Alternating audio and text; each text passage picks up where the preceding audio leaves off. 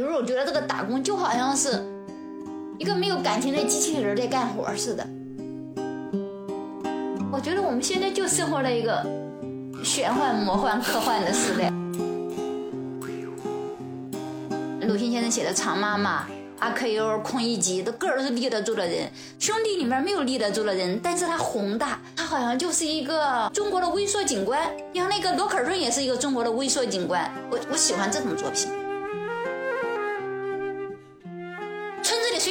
书了，呃，就消息跟跟现在的共享单车一样的，就这个信息也共享。这家屋里借了一本新书了，就是这本书就排着队在一个村子里流通一遍。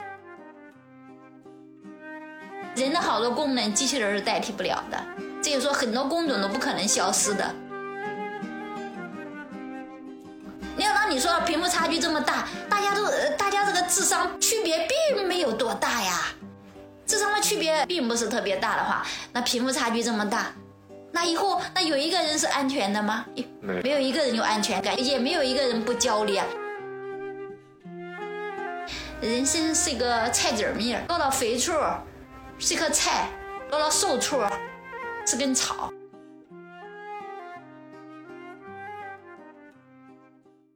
大家好，欢迎收听打工谈，我是本期的主播子金，我是本期的主播雅琪，我是本期的主播盛伟。呃，之前呢，因为我们录制的时候，主播和嘉宾都在不同的地方，所以其实开播以来基本上都是靠大家各自线上录制的。但是这次不一样。我们此时此刻在北京皮村，然后坐在了北京工友之家的办公室。嗯，皮村是北京朝阳区的一个城中村。那么本期打工谈，我们其实请到了皮特文学小组的范雨素大姐来和大家聊聊她的故事。范大姐，要不要介绍一下自己？啊，我是范雨素，是湖北襄阳人，在北京做家政工。做家政工之前，卖旧书，卖旧货。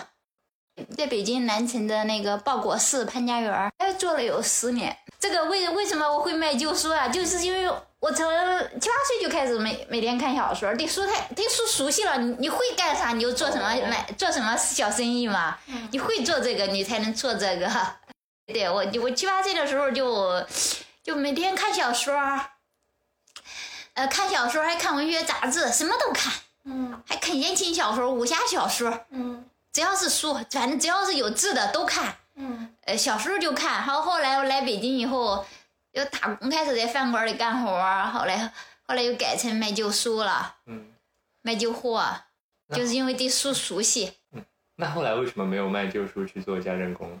那个收入不稳定，后来嘛，看书的人也越来越少了，收入也不稳定了。做家政工收入稳定。所以是在大概哪一年开始做家政工这个事情的？二零零七零八年那两年，一后来就一直在做家政工。当时应该跟现在的区别还挺大的嘛，因为现在是不是已经有些平台，就是平台化了这种？嗯，那那个时候，那时候找家政工工作就基本上是都是全部通过那种，那时候全部叫线下了，现在都可以线上找了。是的，现在就都是什么？现在好像十多年过去，就好像。天上人间似的，变化就是觉得这个世界变化特特别大。嗯，我们原来的时候卖旧书的时候，我记得我经常卖照片，就是那一张一张的照片。现在哪里有照片？嗯，没有了。人经常在那个旧货市，嗯，到那个废品站里淘很多很多那些照片。卖照片比那个卖旧书赚钱多了，一张照片。你可以一块钱，而一本旧书最多也卖个两块钱，有时候卖不出去也一块钱也卖。一张一张一张照片都一张纸，轻飘飘的是吧？哎，他说就对着那个时候就，我就感觉那个卖照片特好卖。你看到现在人们就爱看视频，其实这都就看的那个时候不明白什么原因，你要到现在几十年过去就明白了，就人们就喜欢慢慢慢慢就成那个文字转成视频音频了，嗯，就喜欢图像。嗯，那是什么样的照片呢？风景吗？有风景人物，就那个摄影大赛嘛。你看那杂志，那时候那个杂志都是最原始的那种方法了。摄影呃举办一个摄影大赛，人人都那时候不是有相机，然后就洗出来，有黑白的，也有彩色的，就记就就有上面都写上名字，写上那个图片，还有几行字的那个文字说明，然后就比如哪个杂志举办的比赛，就寄了个寄给哪个杂志，写上地址都那时候只能这样。后来这现在就越来越数字化了，越来越数字化，也就是最近这几年的事了。哎，那你觉得现在变得数字化是件好事还是坏事？数字化，但好事儿啊，好事儿肯定也有坏事了。就是任何个完美里面都也有不完美啊，就好像人们都没有隐私了。你看我们现在，我你看我我我十多岁的时候，二十岁的时候那坐火车，那时候觉得火车是火车站，那火车上那时候好像最烂的地方，到处都是诈骗犯、人贩子似的哈。现在呀，这 要坐火车的人都特别文明了，都数字化了。因为现在我们坐火车就刷，现在坐火车都不要都不要火车票了嘛，不都刷身份证了啥，就都数全部数字化了。数字化，就我觉得数字化就人就跟机器人似的。而且我就觉得这些年，像我们像我们那个打工的嘛，有时候我觉得这个打工就好像是一个没有感情的机器人在干活似的。就我觉得不不光是现在，十多年前我就是这种感觉。大家心里都明白，我给你干活，你给我钱，我我不给你干了以后，就也没有什么关系了。当然也有也有说你能发展的好的，发展出来感情特别少，就互相之间也别说是不也别别说家政工是智能机器人，雇主也是一个智能机器，都是这样的，都抽去了感情在做事。那你一开始做家政工的时候，会期待可能会和雇主建立一些情感上的关系吗？还是一开始就知道大家都是机器人？呃就是那个时候心里都明白，就大家就是在打工似的，嗯，像你应该就是做家政工有多少年了来着？十几年了。那你就是这中间换了多少个雇主呢？就有那那那就不知道有多少个。你看做只要做了长的，做一年、做两年，甚至有做三年的，做了短的就就有时候一个星期，一个星期你人家也觉得你不合适就不做了，你你也不想给人家做，就人家要辞退你是直接辞退，你要不想给别人干是委婉的拐个弯儿的说，就是这样的关系。十几年中，就是有有遇到，就是比如说对你不太好的雇主吗？哎，那这不是很正常，经常遇到呀，经常遇到。具，体会怎么做呢？就是就不给你不给他干了就完了嘛。我之前看到那个《我是范雨苏》那篇文章里，写到有那个之前做的一个富，呃，富人家的那个如夫人，我看到很多人说，他就有话语权的一方说，你拿了别人的工资，你怎么能能这样写人家？你看人家人家那个爱卿写单眼河，呃，你你人家鲁迅写长妈妈，嗯、还有林海音写宋妈，他写的多清楚呀，那都写的特别清楚，但是，呃，大家都没有一个人说是谴责的。怎么就是嗯，我写了以后就有人谴责呢？我就想，哦哦哦，这就还是有一个话语权的问题。雇主写家政工就是可以，但是家政工写雇主就不太行，是吗？嗯，他们觉得就是就就不能就不能写，是有雇主给你的反馈，还是网上网友嗯、没有没有没有网友雇主雇主们就没有反馈。我和你有雇佣关系的时候，呃，大家就保持这种雇佣关系。如果没有雇佣关系了以后，大家好像都互相之间都是平等的，或者是永远也不会说一句话了。除非是除非是发展出来感情了。嗯，你在刚做的时候，那个时候还是线下嘛，嗯就是现在不是这种平台，你会觉得，嗯，就是当时和雇主的感情会更更深一点吗？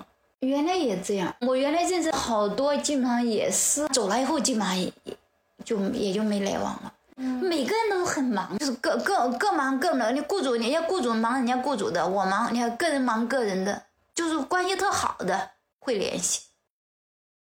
哎，家政工的工资会有多少？家政工就给帮别人带宝宝的，一个月有个七千六七千，做家务的也五六千，月少一个月最低是一万多。那现在做家政是跟谁来签？找一个中介公司，哦，但是家政工就是这个还是属于弱势的一方，就找活人很多，雇主还雇主少，找活人很多，他们一般就是很挑剔的，嗯，那他们一般会看什么特征，就会把你选上来？都都不知道怎么了，经验，经验问就问这问那问经验啊什么的，嗯，会对年龄有要求吗？有有有，年龄越小越好找，但但但是现在其实越没有经验，就是它其实是矛盾的。现在年龄小的人都根本都没人干这个活了，嗯，都没年龄小的人，像三十几岁的人都没人干这活儿，三十几岁的人最好找，但但但是基本上都四四十几岁的人。嗯，最大的能有多大呀？上了六十岁的人就根本找不到工作，最大也就五五十五以下吧。嗯到了六十岁的人都根本都找不到工作了。其实这社会就是说还是 弱者，嗯那大概每天就是是哦，我现在做的是那个半天的，哦。那下午一般会做什么呢？下午有时候我基本上为了，因为我还有时候写一些月稿、看书。哦，就等于说上午工作，然后下午就嗯看书和写、嗯写作。嗯，诶，那最近有在写什么东西吗？因为我记得好像一八年还是什么，就是我就在说写科幻小说，后来中间对出出一些，就是可能是我写的不好吧，后来是跟出版社没谈好，这是我自己的事，应该哦应该是我自己写的不好。那后面有其他的打算吗？就是写出书啊，或者哎，有接着写接着改嘛，当然有，嗯最近在写什么方面的呀？因为你有有要想有输输出，必须要有输入嘛，花很长时间在看书，嗯，会看什么类型的书？嗯，看科普、科幻，还有看一些文学书。你，为什么想到要写科幻小说？因为你，我觉得我们现在就生活在一个玄幻、魔幻、科幻的时代。有特别喜欢的作家吗？有呀，最近喜欢那个特德·江、刘宇昆，还有写那个罗坎儿村的叫袁，哎，对，袁静梅，还喜欢颜真、萧红、李娟。就是上午工作，下午阅读写作这样一个生活方式，是你未来可能很长一段时间都会打算继续下去的一个生活方式吗？嗯，也不是啊。如果说如果说以后要是书能出版的话，要是有点钱了就，就一直这样过。如果说是书出版不了，没有钱，你肯定不能这样过。那你你不能 不能让自己自己和自己的孩子喝西北风嘛？这中国人是最务实的。我记得我以前有问过你关于文学啊和命运啊之间的关系，你现在是怎么想的呀？呃，文学是我生命的一部分，嗯，是我生命的，就支撑我，是我的一个呃信仰。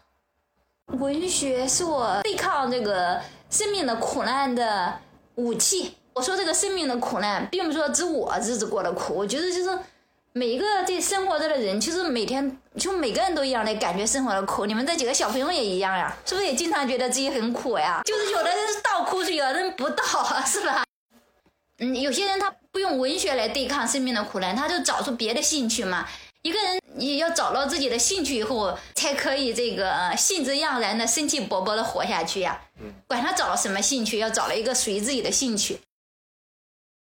你你的文学作品里面是不是就是都是关于一些人面对苦难的故事？哎，也不是呀，就是写，就是我总觉得我，我其实我很，我你看他们就是那，我很挺喜欢那个余华那个兄弟，有很多人就余华那个兄弟出来以后，很多人说不好，但是我一直很喜欢他，就余华的作品我基本上都看过。就是我有时候觉得我，我总觉得我写的是一种类似的余华的兄弟那样的东西，那样的那样的作品。一部作品是什么样的作品会更加吸引你？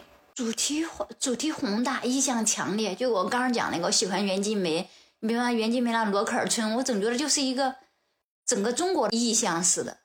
其实这个兄弟也是，兄弟好像是他们是说他没有像那个鲁迅先生那样的有一个立体的立得住的人，比如说你鲁迅先生的作品里面有很多是让人立得住的人，比如说鲁迅先生写的《长妈妈》。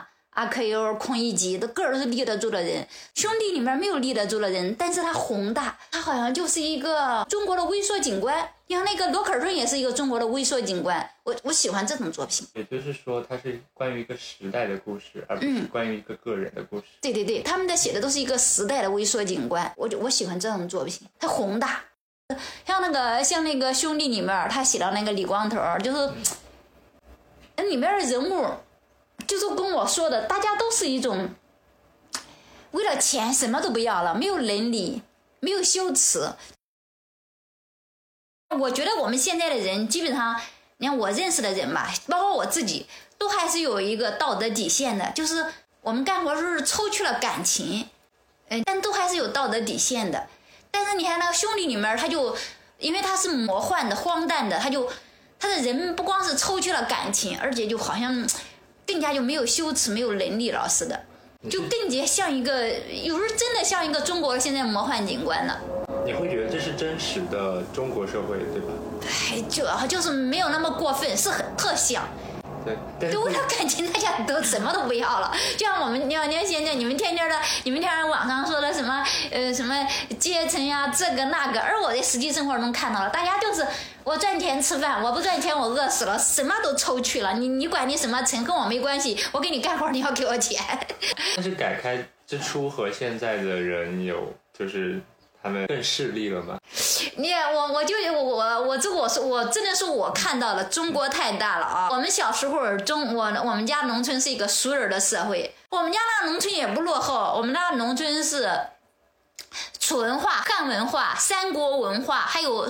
北宋文化的交融地不落后。我们童年的时候，我们我们是那个市的近郊区嘛，襄阳市的近郊区。我们那农村也不落后。我们童年是有有课外书看的，但不是有图书馆，就是村子里谁家有一本书了，呃，就消息跟跟现在的共享单车一样的，就这个信息也共享。谁家屋里借了一本新书了，就是这本书就排着队在一个村子里流通一遍。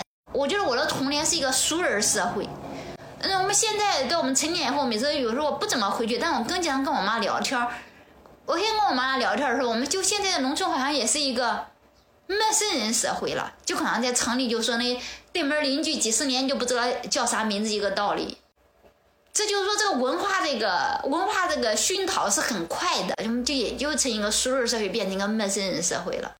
我们那里襄阳市的近郊区了，我们那村子里孩子们从上小学一年级都要寄宿了。我小时候村里有一个小学，后来我不教书嘛，教书那个时候村那个小学那时候好有好几百人，可现在呢没孩子了，没都都收不都办不起来一个学校了，就是八个小学合并成一个学校了，孩子们从小学一年级就开始要寄宿了。其实我觉得小孩这么小，激素肯定对孩子也不大好。撤点并校嘛，嗯，就撤点并校了，嗯。你感觉和你小时候差别是不是很大？没人气儿了，嗯，都没没孩子了。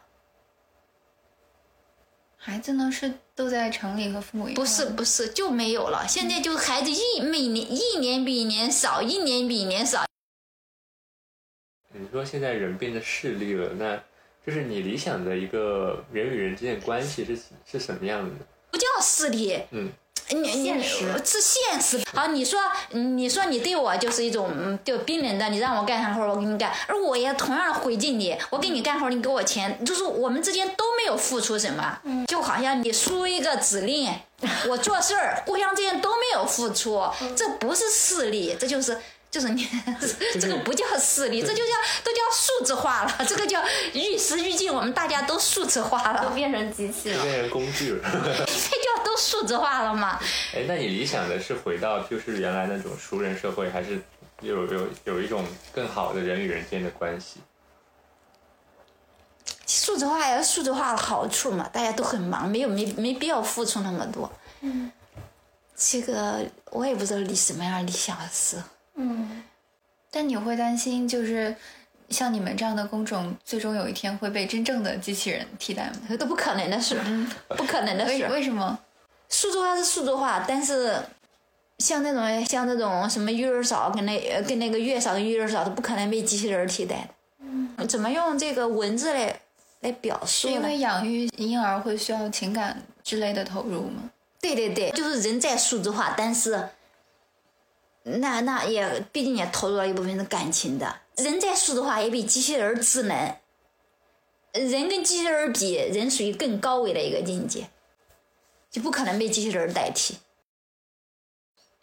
那你会怎么看待像你在作为育儿嫂这样的阶段的一些情感的投入？比如说对小孩的婴儿的一些情感的投入，这个是没有办法得到回馈的。嗯，我我投入了情感。孩子也给了我很多快乐呀。嗯嗯。哎，话说回来，就是你觉得人比这个机器人高贵是？高维，我说的不是高贵，是高维，要多高一个维度。是因为人有情感，还是人智商要高一点呢？人的智商不一定比那机器人高。比如说，你要发一个那个复杂的那种数学算法，我们人不可能算出来哈。那机器人点一下就是 就算的明白。但是。人的好多功能，机器人是代替不了的。这就说很多工种都不可能消失的，无论再怎么说，它都不可能消失。我们说呢，我说这以后这人的生存界并不难，现在人越来越少了，以后的生存也并不是很难。那你对这个未来的社会还是充满乐观，是吗？人那么少了，只要你在动，就根本就就还是能活下去的。你看周围的人，这就我都看你看农村，你看那个我们童年到处都是人呐、到处都是小孩们在一起玩儿，因为有人噻。现在你要上农村去，哪有人呐？那要是那偏远地方，不更加没有人？我们老家那个农村还是一个，还是繁华地带的农村。你有想过自己有一天，就是成为那种原来的雇主那种家庭，可以自己雇佣一个月嫂？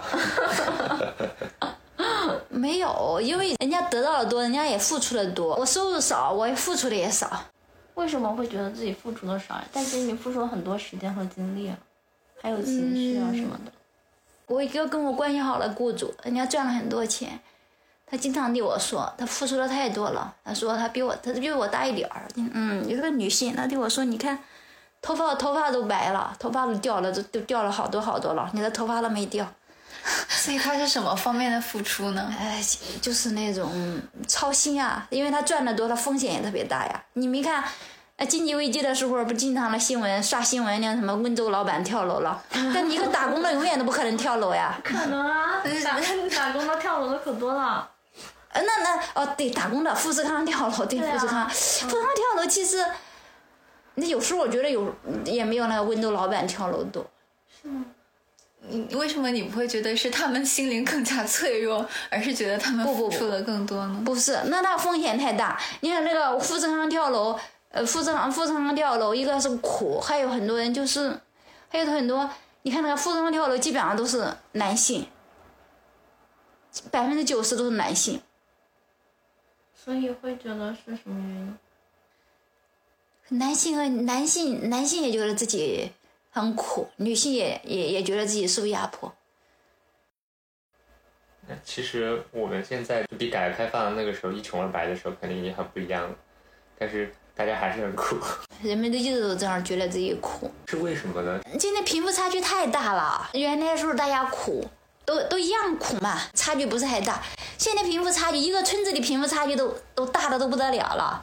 有的人在能在城里买好几套房，而有的人就是，真的还真能住老村里盖楼。这种贫富差距，人谁受得了啊？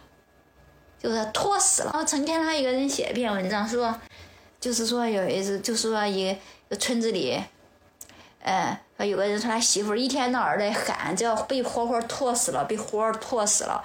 呃，人家这家买房了，那家买车了。我们人不多，有一种那个要跟人看齐嘛。那你觉得这种贫富差距是怎么造成的呢？贫富差距，那每个人都不一样嘛，就是这样造成的。但是从人的进化来说，每个人都觉得自己是最聪明的。你要看历史书，能生存、能有后代的人，基本上都是最聪明的人了。像我们种地、种庄稼，种庄稼完了后，最后不都要那留种子嘛？留种子都要选那个最好最好的种子嘛。就是人也，就是人嘛，是一个生命，也是按照这个物竞天择来的噻。所以人们一直都是这样焦虑。就现在比原来更焦虑。原来时候贫富差距不大的时候，哎，大家都差不多。现在贫富差距这么大了，哎，都是人，你你你你都是人，都在劳动，怎么人家就这么富，你怎么就这么穷了呀？对，但是就拿拿种子这个比喻来说，其实跟这个环境，就这个土壤的这个条件啊，这个环境其实有蛮大关系。如果说一个种子不管它好坏，它能不能发芽，都和这个环境有很大的跟大。环境就就是拿种子来做比喻，你要落到那种落后、贫困的农村，就比如说我吧，就一模一样。我我要是生下来不让我识字，也根本不可能生下来连上学的机会都没有，根本也不可能说什么糊里糊涂说糊里糊涂出名了呀。就就是一就这个道理就是一模一样的，就是好像我就是说我说，好记者采访我我说什么，我好像说了一个我们老家的谚语，人生是一个菜籽儿米儿，落到肥处是一棵菜，落到瘦处是根草。你觉得这个公平吗？或者你认命吗？我一直都是认命的，为什么呃就是我记得我有一次好像，哦，好像做一个小视频吧，就是什么都过年的时候是给那个就整个国家那个什么政法干警说说话，哦，对，我就是，我当时我记得我说的是，我真的，当时有一个人还说你这样说话跟巴结别人似的，我说我不是巴结别人，我说的是真，我说的真心话，我就说了，第一个带着两个孩子的单亲妈妈来说，只有在中国北京才能健康安全的活着，如果换成阿拉伯难民、叙利亚难民，早都死了。就是说，呃，比如说我就是一个植物，这个植物带还带着两个小孩儿，就在中国北京这种地方，还是安全的、健康的，就没有还没有出任何事儿，还在还活得好好的。嗯，但是你要换一个地方啊，比方我拉着两个孩子要在广州、深圳那个地方，我那我那大孩子百分之百的被拐卖了。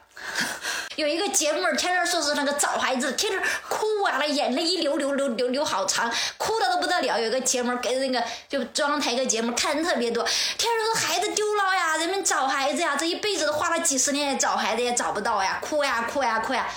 好，这北京呀，我是又在北京，我的单亲妈又在北京。换了那种广东那种那种地方，那孩子百分之百的丢了，谁给你面子呀？他北京管的严，管得好。在你育儿的养育两个孩子的过程中，有担心过类似的问题吗？没有，没有因为我住那地方特别安全。哎，就这就是一个庄，就跟我们说那个，就是你你到哪块庄稼地里，你你就长什么样的庄稼。现在贫富差距这么大的话，会不会就在就是穷的孩子会更穷，然后富人的孩子会更富？哦，你就说那个，你说这个叫什么？那个圣经的那个马太效应啊，圣经里面有一个马太效应，就是说让穷的人更穷，让富的人更富。你说的就是这个。但是这个我就是觉得有一种无形的力量来调节。我前半个月去了一趟那个首都博物馆，当时那里面有一个展览，就是中国的这个党史展览嘛。当时我去看那个中国党史展览以后，我还跟跟一个同行的伙伴说，我说你看，你看这些人的名字，全部从《诗经》《楚辞》里取的名字。当时那个年代，中国人都读书的人都太少了，都没有，大多数人都不读书，都不认字，而且那里面基本上大多数都是北大的，北大的学生。你看这些这些人当那当年那个年那个时候，名字都从《诗经》《楚辞》里取名字，而且都还在北大读书的人，他们有多多富裕啊，都是富人家的人。就搁到现在就就是我们现在的换我们现在的时代，就是说高层了，高层人家的孩子要要用自己的生命，呃，换取平等，要让穷人家的，要让穷人，要让穷人活下去。什么大土豪分田地，是呃自由平等，这都是人家共产党说的。共产党，共产党创始人是谁呀？是人家高层的孩子呀，名字全部都是《诗经》《楚辞》里取的。嗯，就说你担心那些，我觉得都有这种无形的力量在调节的，不用我不用我们担心。穷人跟富人，其实要往上数个两三代，不也就是，就就就就一家子。还有当时的那个政府也太腐朽了。我就记得我那时候，我我小时候，我妈经常谈，我外祖父是有钱人，但是他把地都卖光了。地卖光的原因是，呃，有一次他就那个那国民党要收那个，呃，就是要收收税嘛，收税交什么粮食，交完他把粮食弄得干净去交税，可是那个国民党政府还是，那些就是那些办事儿的人百般苛刻。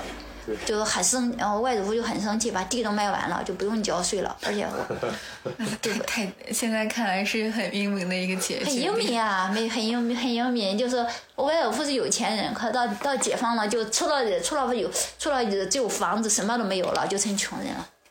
成穷人就很好了，就是以后就保障他的孩子们，就然后就顺利了度过了以后的几十年。对，就是其实贫富差距对于普通大众来说并不是一件好事。贫富差距太大的话，嗯，没有人没有人不焦虑，没有人有安全感。对，好，你说哪个笨呐、假假如说一个农村的孩子，如果他从小就换到呃成一个农村的孩子，给他放到中关村一小读，然后到人大附中读，就说换了一个最好的庄稼地里。啊，他也不，他不会差到哪里去吧？就是个农村的智力正常的孩子，嗯，他不会差到哪里去。你要让你说贫富差距这么大，大家都呃大家这个智商区别并没有多大呀，智商的区别这样智商的区别并没并不是特别大的话，那贫富差距这么大，那以后那有一个人是安全的吗？没没有一个人有安全感，也没有一个人不焦虑啊。为什么说天天这么内卷焦虑呀、因为期待更多的社会福利嘛，缩小贫富差距。比如说农村孩子的教育、老人的养老，就是可能在一个家庭身上的负担会更小一些。你会期待这样的事情吗？期待呀，肯定期待呀，期待农村的福利更好呀。但是他这个地方不一样，比如说人家这人家这个村里，就我们现在这待着村里，人家村子里人家的村民们就福利就挺好的。啊，真的吗？嗯，他们什么什么样的福利比较好？人家每个村民好像每个月给的钱也多些，就好像过了六十岁吧，给的钱也。但他是就是只有这个村的村民才享有，像就是外来的，外来户不可能有。就就是没有的。呃，像你像农村，像农像农村的那个福利又特别少。嗯像现在农村的孩子们也就也算也是义务教育，但是你要当很很期望那种，你像给那农村农村农村那个六十岁以上的老人福利要好一些。嗯，像范范姐，其实你平时就因为你也说你很喜欢观察别人、观察社会啊什么，你会想把这些写进自己的小说里吗？没想过，就是有时候觉得，因为你观察别人观察的社会，也没观察出来新意。中文文学来说，你要写的有新意才有人看，要写的跟别人一样就没人看。是是，有时候就是琢磨这人咋回事，但是总觉得人都人都一样。后续有这个出书的计划吗？有有，呃，这个有有有计划，但是也不一定不一定能出，而且我我我写的少，练笔少，我的实力就不能不能跟人家那专业作家那样，不一定能出。就人家很多事儿不是你自己想，不是你自己想什么就得到什么的。嗯，就好像我我那边都问我出门这个事儿，我说的都是天意，根本都不是我我想，根本都不是我想的。我从来都没想过，对对对，从来都没有想过怎么有可能出名儿这件事儿。别人说了你出名了，而且还还有很多人对我说你在国外比国内出名儿。就是你现在去回想二零一七年就是出名这件事情，还是会觉得是一件非常偶然的事情。太偶然了，根本都不可能的事儿。你看，你你你，最近那那篇文章，我就记得那篇文章是四月二十四号中午十二点就是发的，发的发了以后发了两三个小时以后，我还给那个小海，就那文学小组一个小海发微信，我说小海你帮我转一下，要不然流量太少了，别对不起人家稿费哈。我就当时我就只给小海说了，因为小海比我年纪小呢，你你你别人那人家人家那个都一个不人家不熟，还有一个名，有时候他年龄大了也不好意思让人家，就只对小海一个人说，小海你能不能帮我转一下？还你看，这都根本都不是我自己，所有的事情都不是自己能决定的。那你觉得是为什么大家就是为什么这篇会这么火，然后大家会觉得这么喜欢啊，有共鸣？他们就我看过很多那个评论文章，说每个中国人都在这篇文章中找了自己的影子。出名要给你的生活带来什么什么影响或者变化吗？自信了，人稍微自信一点了。原来说就每天糊里糊涂，就那样，每天就是愁眉苦脸的 在赚钱吃饭。这个出名带来是有一唯一的好处，人自信一点了。也压根儿我没有，就所有的事情都不是原来时候我就写字，也没没有说也没有说是就是一种呃特别老实那种人，也没想过自己有什么文学天赋、文学才能，压根儿都没都没这种想法，就糊里糊涂的。就糊里糊涂的，但是我我肯定是看过很多书，这个是有的。看过有看过从小就看书，嗯，但是我从小就是不觉得这个看书多，就我觉得看书多就跟就跟人家比人家有的人喜欢钓鱼，有的人喜欢下棋一样，就是一个业余爱好，倒没有想过呃哈会得到什么，就是一个生活的一种就生活的一部分，嗯嗯，然后就糊里糊涂写，哎，然后就。哎呀，糊里糊涂出名了！哎呀，没想到写字还能出名儿。当时也有很多就是说的那种一样的能赚钱的机会，然后就各种原因就放弃了。放弃了也不是坏事，反正也没饿着，到现在也一直也过得好，也就这么平平淡淡的过着嘛。嗯哎，当时你那篇文章火了之后，好像是被微信平台给删除了。啊，三天删除了。对，为什么？为什么？呃，我好像说是太火了，呃说是想亮，我看人家说的。给我的答复说太火了，先晾一晾。啊！你会觉得很愤怒吗？这件事不愤怒，不愤怒。为什么呢？呃，我都我我从小我看我从小都看这个五千年历史书长大了，我觉得人间就是这样的，就是怎样的？人间就是这个样子的，就是压根儿都各各种莫名其妙的事情。嗯嗯嗯，对对，压根儿都不愤怒，都没感觉。呃，这边就是文学小组今天晚上不是有活动嘛？嗯，然后像呃疫情对文学小组有什么影响造成？就是很呃原来的时候一直都是线下的，去年一年很多都是改成线上了。嗯，但是活动还是在办，是？嗯，活动基本上每周都还得办。哦，那这就今年开始有线下的，就最近开始的。啊，对，嗯，那就来的人大概有多少呢？嗯，第一第一第一次周会议老师有十几个吧，上周我没来，我不知道。哦今天我今天晚上这就是第今天晚上是第三周了。哦，那第一次还是以前的那些就是学友吗？嗯，差不多。你会觉得在文学小组这里有归属感吗？也还好，这个文学小组的朋友可以聊天，而且看他们认识很长时间了。但是大家都认识，就认识时间很长了，好像就你说的，大家都在忙忙碌碌的，都不知道在干嘛，就就是好像因为有的文学小组，好像大家才啊在聚，还就在一块儿坐着。如果如果没有文学小组的话，就好像连在一块儿坐着的功夫都没有似的。那有有了一个这个文学小组这个平台，大家就聚到一起了。能不能更多的可能向我们就是介绍一下文学小组，比如说可能一开始是怎么发起的，它的简单的情况，然后参与成员。文学小组是一四年九月份的时候，一四年九月份好像是，嗯，就说说这说是文学小组来报名，我记得我好像我报了个名，然后就说，第就新新那第开最开始第一年、第二年好像是星期天的晚上七点上课，第一年的时候我记得主要就是会议老师一个人在上课，会议老师挺辛苦的，每节那人也不多，但是他每次都做 PPT 了。他每次上课就是按照这个程序上的，就是说一下就最近发生的新闻，就是这一周的新闻，然后，嗯，大家有写作品的，就作品交上来，点评一下大家的作品，好像每次都按照这个程序嗯来的。嗯，那可能就是参加的工友们，就是大家，比如说可能都多大年纪啊，然后都在做什么样的工作这些呢？岁数大的，我记得那还有六十几岁的。一四年的时候有家具厂工人，有电焊工人，还有那个木工。那个木工然后一会去海淀去做木工了，以后就没来过了。嗯，还有那个还有，我记得还有一个那模具工人，就很多。他以后厂子搬迁了就没来了，就流动性很强的。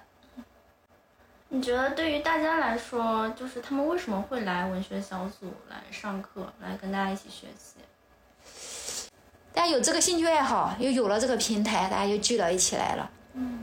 就是就是一种，因为我们是成年人了，就是种没有任何利益驱使的一种单纯的一种兴趣爱好。就人活着，只要就做点跟吃饭无关的事嘛。精神生活。啊，对的，像大家需要需要精神生活来的。嗯你觉得写作或者说文学，就是对于大所有人都是平等的吗？嗯，平等的，谁提起笔来都可以写。就我刚才在路路上，我参加了一个鸿雁的一个家政工写作，就是那个颁奖，是谁提起笔来都可以写作。那个家政工他们那写作那个那个颁奖写作那个比赛，就跟我们跟文学小组是都是我们像我们这种都是饱经风霜的成年人呐、就没有任何想法，就是我想写我就写一篇了，也没有任何一种就是多余的不务实的。哎呀，我我觉得我写了我就能成名成家都没有了。嗯你刚刚说到鸿雁办那个家政工的写作比赛，嗯，嗯，他是从今年开始办的，还是以前就有办？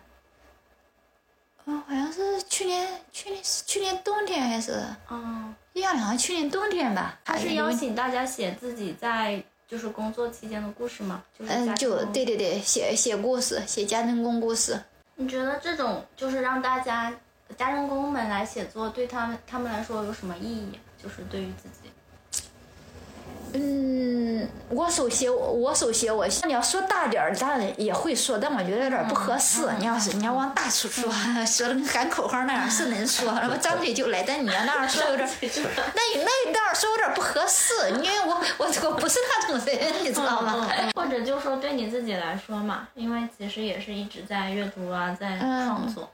嗯，这这个家政工写作以后，就是对，又是一种，其实对我们个人一种生命的疗愈。我们做家政工，就是无论你做各行各业都一样的，因为会遇到很多苦，很多很多困难，而且他们也自己当时我我去做参加拜访仪式的时候，自己也都说了，本来很多心情很不好，可写着写着写完了以后，就心情变好了，也不觉得苦了，也也不生气了，就是一种对自己的那种心灵的疗愈。还有就是说，写完以后就自信了，原来我这么厉害呀，还能写这么长一篇文章呀，而且都还能得奖呀。基本上人们每家每个人都这样都这么说。还有就是，嗯，这个爱学写作嘛，你既然要写作，就要输出，就要输入才有输出，必须要爱学习才写得出来。嗯，有学习有你一个人养成那个学习的习惯，就能要能改变好几代人的命运的。就是每个家政工都知道，其实每个中国人都知道。你要有爱学习的习惯，就是能，特别是对女性来说，呃，家里有个好女人，要什么，要富五代人，要旺五代人。原来我写过一个二零二零，我写过一篇个卷首语，叫《二零二零的夏天》，上了热搜的孩子们就写我认识的家政工，呃，呃，我认识的四个，我我我认识的四个女性，她们爱学习，她们的孩子都都很好，她们的条件就基本上都是最苦最苦的条件了。就是河南商城的王晨秀，哎，他我小学毕业五年级，那时候那时候小学就五年，五年五只有五年，五年级毕业就来北京做家政工。后来，可是他就是他爱学习，爱看书，嗯嗯，他的孩子也爱看书爱学习，就他这么苦的条件，他孩子还考上了天津大学。然后还有人家人家人家人家李文丽，人家是甘肃的那种。贫困山区的，爱学习，爱学习，爱唱歌，爱跳舞的，孩子，人家人家孩子都挺好的，就按照那种什么阶层跃升吧，人家孩子们就那是阶层跃升了。像王晨秀这也是，孩子实现阶层跃升了。就是他那你按照按照很按照天天就是那个书上说的阶层是固化的固化的，那，人家这个每天过这么苦的日子，人家孩子怎么还能实现阶层跃升了？就是因为他们身上爱，就是因为有爱学习的习惯。像这种是不是就是可能只是个例，或者说可能更多的人他是没有办法去实现？也不是个例啊、就是你们大家各说各的，都大家都各说各的，网上说网上的人，呃，不是生活中人们各过各的。啊，你说那怎么叫个例啊？也就好，我就看跟我们家小孩玩的啊，我们家我小孩，我家小孩的有几个好朋友啊，有个小男孩儿，那个小男孩呢完成不了阶层跃升了，那个小男孩很聪明，成绩很好。小男孩只有爸爸没有妈妈，按小孩的说法是他妈妈，嗯，就说就说他妈妈走了，就是那就是都是那种都是外地和外地的那种婚姻噻。按照孩子的说他妈妈走了，他爸爸一个人养他，他爸爸也不好好养他，啊，读完小学就不读书了，然后就在找了个小饭馆打工，小孩很小，就现在也就十多岁，很小。好，这个孩子。假如他是换到一个条件好的人家，能完成阶层跃升，啊换了他这种条件就跃升不了。但是还有一个年年一个小男孩儿，就就是原聊天跟我们家小小闺女去玩，人家另一个小男孩儿，人家就在达蒙小学，呃，读了五年级以后人家走了，六年级就回老家读了，六年级人家就回了老家，人家读的是一年，人家妈妈说一年要交两万多，就是一年交两万多，加上生活费就一年花三万吧，好，人家就回家读这种学校了，人家这个孩子就轻松的就能完成阶层跃升，人家嗯妈嗯他爸爸是。做装修的，妈在那个服装厂做工人，人家只有家里只有一个小男孩，人家小男孩很聪明，那怎么又跃升不了的呢？那那那看到看到你就每次你们在网万到那个网上说的就啊就固化固化，人家怎么又能人家人家怎么又固化了呢？你就这所以你还是相信教育或者学习可以改变命运？嗯对，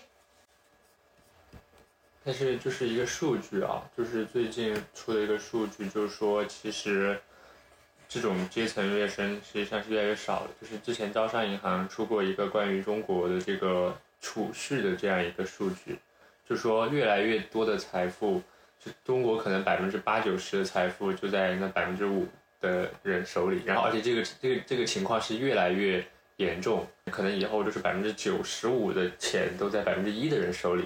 目前这个趋势是一直是这样的。对，是这样的。对那其实以如果以后都是这样的话，不管是教育也好，就算你读到了非常名牌大学，可能出就内卷了，对名牌大学就内卷，就我说 我我我我我说我跟着记者跟记者聊天，我说怎么大家都不同意啊？跟记者聊天，那么就是那都都读的是好大学呀，科儿都读的是太好的大学了，我就不之前有一个大学生全国大学生的薪资的调查，就是其实最好的几所大学，像什么清华、北大，他们的平均月薪也就是一万多的样子，平均毕业生的月薪，其实也没有好到哪里去。所以其实以后，不管是中产阶级，还是就是这些农农工的这些子弟，他们读到了很好的学校，可能也比不上。真正如果一个富人能够把他的孩子继承他的家业也好，或者是送就是，就是人家就说就我们天上那个老话，人家生下来就是在就就在罗马哈，对对对条条道路通罗马，人家生下来在罗马，对，就其实就是所以说，年轻人对这个事情是蛮悲观的，也这这也是网上为什么会有很多人说阶级固化的原因。对我说的这个孩子，就你看我讲的时候，就我认识这那这个小孩儿，呃，他努力，他也聪明，他也努力，他他把他他家里就就孩子现在孩子越来越少，他是小男孩儿，他一般那农村有小男孩儿的，人家就只生一个，他不会生第二个啥，啊，他的他的父母就特别也勤劳，会就是也也愿意，就说他上这种好学校，只要努努力一点儿，也能考上一个好大学。刚考考上大学以后，也就是说的，最多就是成个薪资一万多的。薪资一万多的白领，可是有时候我在想这个事儿，你每次说固化薪资一万多白领，可人家那工地上干活儿的人毕业好多也薪资一万多呀。是啊，对所以这就是为什么其实比如说清华北大毕业生，他们在北京也买不起房。如果没有，如果他如果他没有父母支持的话，根本都不。是的，呃如果父母没有父母的支持的话，就那就逃离北上广。所以这就是为什么说阶层固化呢？就是说你父母很有钱，一般来说年轻人之中，我们发现毕业之后过得最好的不是成绩最好的，而是家里有钱的。还有人家那个家里有钱的，在接受了很好的教育的话，人家承担起风险，就人家就人家就人家就人家有勇气下海，人家有勇气下海。这个下海就跟我说，我说我穷，我认命了，我没勇气啊。还是要把更多的福利嗯往这个那个，就是说穷地方放到穷地方。如果这种这种差距太大的话，每个人都生活在危险、恐惧和焦虑中的。因为你看，你如果说你就是不好不良环境的孩子们，他们如果他们如果说得到过别人很聪，嗯他们的说要得到很多很多的别人的帮助的话，就这个有爱的这种环境里长大的，他没有仇恨，他对人很友好。就我说的，我听他时候给人看活，我就觉得双方都跟机器人似的。嗯，那你说那双方如果都是机器人的话，那一摩擦那谁那谁都是没有安全的呀。如果他童年他感觉到周围有很感觉到就外来的很多很多的爱的话，他以后他到回归到社会中，终归就是你便即便是机器人和机器人的交往，也还是终归都还要互相要交流噻。你平时和其他家政工交流多吗？交流嗯，大家一般就就网上聊天吗？还是不网上聊天，就是我们都都网上聊天有功夫，你看就整成的。原来的时候，原来时候有时候你说有时候带孩子的时候，经常的就是聊天，聊天的就是基本上就聊，啊、聊聊聊自己家孩子怎么样了。大轮儿他们那边聊都在什么那谁在县城买房了，还有谁在家里盖房了，还有的在他们那老家地级市买房了，一般都说这个。嗯，就是交流大家的生活情嗯，交流大家在干什么，孩子在干什么。嗯有精神层面的交流。没有没有没有。还有就是交流这个，你就这个宝宝小宝宝好带吧？每个人带了，每个人不是抱一个小宝宝，小宝宝好带吗？就交流这个。有有这这就一个人来谈这个文学的话，就觉得哦，还有就说。你要哎呀，一个谈文学的地儿真好。假如说你要是跟一个，你你如果不是互相太了解的话，你跟人家没事儿弄那种谈文学，你觉得是觉得好装啊，都都觉得不正常似的。哎呦，就该你都在什么场合说什么话。嗯，这普通家政工之中，他们会经常读书吗？应该不会吧，大部分人。读书的人不多，嗯，但是我觉得家政工们本身就出来在北京这样的大城做家政工的人，基本上也都是很爱学习的人，哦，爱学习。比如说学，经常在学那种育婴的知识啊，都都都特别爱学，就学学很多很多的育婴知识。嗯，就会提高就是自己。非常热爱这份工作，是吗？不是不是，赚钱。我 你我就觉得就就是赚钱，我也不觉得他们都非常热爱的，就学学的好了，做的娴熟了，哎呀，你你你你你这个人干活，你干到哪种程度，你手一伸出来就行了。就是至今我们要聊文学，你看我们多少书，我们聊聊着聊着，大家心里都明白了，一个道理嘛。那那范大姐，你喜欢这份工作吗？我就是一半儿喜一就就百分之三十四十的喜欢吧，没有说是不是说那种全身心的热爱。哦，这个是怎么算出来的？我其实我挺喜欢小孩的，但你说我全身心的就说，呃，呃对对人家的孩子好的都比自己的孩子还好，那不就假了嘛？嗯确实 我是挺喜欢孩子的。嗯我说为什么就为什么我还就说一直说现在大家都找活儿的那么多，我怎么一直还能找到活儿干嘛？就是其实我这还是内心深处还是有点喜欢孩子。这以前访谈里有提到过什么？就是带别人的孩子的时候，有时候会想到自己的女儿。有有有，那肯定的，就是每每每其实就每个人都有，每个人都有。嗯，但可能因为要工作，所以其实没有那么多时间去照顾自己的小孩嘛。对对对。嗯，哎，当初就是你离婚之后，为什么没有想再再婚？不好找呀，婚姻，你看现在为什么很多人单身啊？其实婚姻有时候就跟天平一样嘛，你有多你有多重，对方也有多重，跟天平跟那个交换是一样的。嗯，你就你你你这个天平的分量就是一根鹅毛，就轻飘飘的，你怎么能找得到？子金，你这哎，你毕业了要做什么工作？子金？嗯，还没想好。你们这、你们这、你们像那种有理想的大学生，那就为消除这个贫富差距做一点事儿。贫富差距太大了，每个人都生活在恐惧和焦虑中啊。你即便是最有钱的人，好，我做月嫂就去做育儿嫂是穷人，但我跟我打交道的人也是最有钱的人呐、嗯你就是一个最有钱的人，你要你也要跟这些穷人在每天在一起过呀。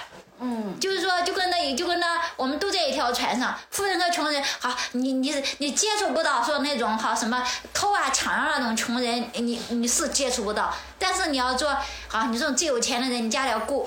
有的家里人要什么雇司机、雇管家、雇扫、雇保洁的、雇育儿嫂，还雇家庭教师。好，你雇了这些人里面，肯定有那种挺穷的吧？嗯那有一你这那那那你们这些人就就说都好比这个坐船似的，都在一个泰坦尼克号上，有一个人有想法呢，一个一个船上人都是不安全的呀，是不是？是不是？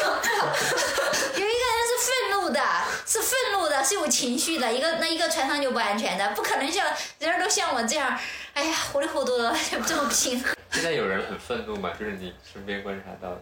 像我这像我这样的，像我这个年龄的这种中年妇女，没有愤怒的人，就赚钱吃饭，养活自己的孩子，给孩子攒钱，没有愤怒的人，但肯定有愤怒的人呐、其实其实想问范大姐，就是你为什么会选择？就就你喜欢北京吗？就是你觉得喜欢北京这个城市？还喜欢北京，北京有文化。你平时会更多的时间待在皮村，还是说更多的时间去外面逛一逛？嗯，我不在，皮村待的时候就就去，原来经常带孩子去北京的那个博物馆。嗯嗯。那如果提到家，你会想到哪里？会想到皮村，想到北京，还是想到湖北对？家有时候还想了，会想到我们老家那襄阳，我在那里生活了二十年。嗯。那你会觉得这里是你的家吗？没有没有没有感觉。嗯就只是一个住的地方。嗯，想这是一个这就觉得这是一个住的地方，还有这里很有文，这里是有文化氛围。嗯。就没有想过会永远的留在这里。嗯，自己创造不出来永远留在这儿条件儿。如果有这个条件，那也愿意啊。我创造 就个人能力创造不出来。以后你幻想的是一个偏远什么样的偏远山村呢？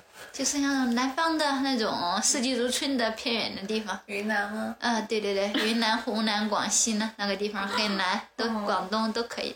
其实我我一直不是，我一直是那种一个人待着也很好的人，不是那种呼朋结伴的人。嗯嗯，可是老了之后一个人待着会不会不方便呢？你有想过？这这个没想过，我都还一直都挺一直一个人都还待着挺好的。你的同辈人会有很多有养儿防老这样的想法，会对你的女儿有这方面的期待吗？如果他们愿意养就养吧，不愿意养也没关系。养孩就是我我个人我个人感觉就好像祖祖辈辈几千年大家都要这样过，我也要这样过。有时候也并不一定想就是要养儿防老。嗯，几千年来大家都是要要生一个孩子，要这么过着，每一代人都要这样过。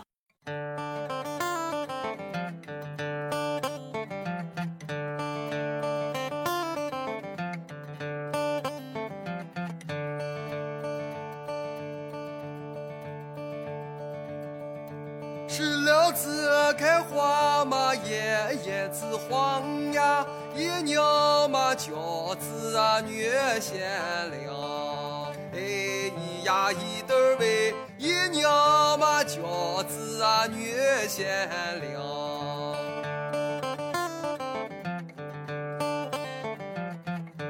一学那贤良的王二姐呀，二学那开磨坊的李三娘。哎咿呀一对儿喂，二学那开磨坊的李三娘。